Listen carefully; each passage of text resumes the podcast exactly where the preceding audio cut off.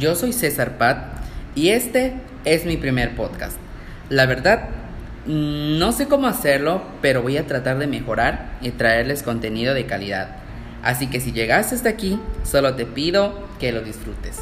Será un viaje muy largo, muy genial, porque no voy a tener un formato tan rutinario. Estoy abarcando muchísimos temas que no tienen quizá nada en común, o a lo mejor sí, pero va a ser para mí algo un poquito extraño porque no sé cómo me voy a expresar frente a un micrófono o cómo va a ser mi personalidad. Pero voy a estar tomando temas actuales como el de este 2020 que nos ha dado muchísimo de qué hablar, tiene muchísima relevancia. Y pues nada, en este primer episodio les quiero platicar un poquito sobre mí. Tengo 22 años, y mi nombre completo es César Julián Patcanche. ¿Qué hago actualmente? Estoy estudiando la licenciatura en enfermería y estoy en sexto semestre. Estoy a casi nada de terminar, básicamente un año, pero pues falta poco. Entonces, eso es lo que estoy haciendo. Anteriormente, antes de empezar con la carrera, estaba en una institución que se llama, que se llama CONAFE, es el Consejo Nacional de Fomento Educativo, y CONAFE me cambió la vida muy cañón, drástico, porque CONAFE nos capacitaba para ir a comunidades donde no llegaba la SEP y nos mandaba a dar clases. Yo estuve en preescolar en una comunidad que se llama Cheoman con ocho alumnos nada más.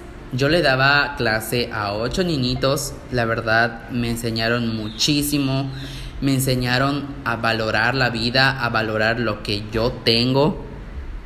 Y después de eso, pues me metí a la carrera.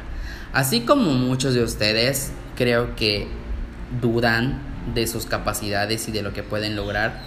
Pero eso es algo que pueden ir trabajando poco a poco. Yo tampoco me creía capaz de llegar hasta donde estoy, porque soy muy inseguro en todos los ámbitos. Siento que no iba a dar la talla para la carrera, sentía que no iba a poder. En primer semestre sentí que no podía y pues bueno, ahora estoy en sexto semestre y me siento muy muy feliz. Eh, por mi esfuerzo y por el esfuerzo de mis papás que me han estado ayudando y me han estado apoyando en todo este tiempo. Y actualmente estoy viviendo en una comunidad que se llama Quimbilá de la comisaría de Izamal. Quimbilá es un lugar muy precioso, la gente es muy cálida, es muy humilde y aquí se fabrican artesanías, hacemos ropas bordadas y lo que te puedas imaginar bordado. ¿Y qué pretendo demostrar con todo esto que estoy haciendo? Más que nada que nosotros somos capaces de lograr todo lo que nos los propongamos, nuestras metas, nuestras ideales, que en serio, nos tenemos que creer lo que estamos haciendo para poder llegar hasta donde nosotros estamos pensando o nuestra meta a corto, mediano o largo plazo. Eso es cuestión de creer en uno mismo, porque yo creo que esa es la base de todo, creérsela y hacer algo con tu vida.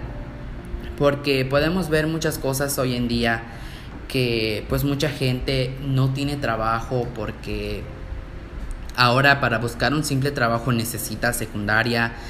Eso es lo básico que te piden. Bueno, al menos aquí en Yucatán es lo básico, secundaria. Entonces yo creo que hay que animarnos a seguir y seguir con nuestras metas. Y lo digo porque tengo primos que no les gusta estudiar, no les gusta ir a la escuela, o sea, son niñitos todavía. Pero pues es normal, ¿no? Porque pues son niños y ellos todavía no han llegado a la edad de pensar de que si está bien o no lo que están haciendo. Pero yo creo que desde niños debemos estar trabajando. O sea, desde niños hay que decirles que la vida pues no va a ser fácil para todos. Hay quienes desde niños ya tienen la vida resuelta porque pues no sé, quizá tengan dinero o no lo sé. Pero hay quienes no.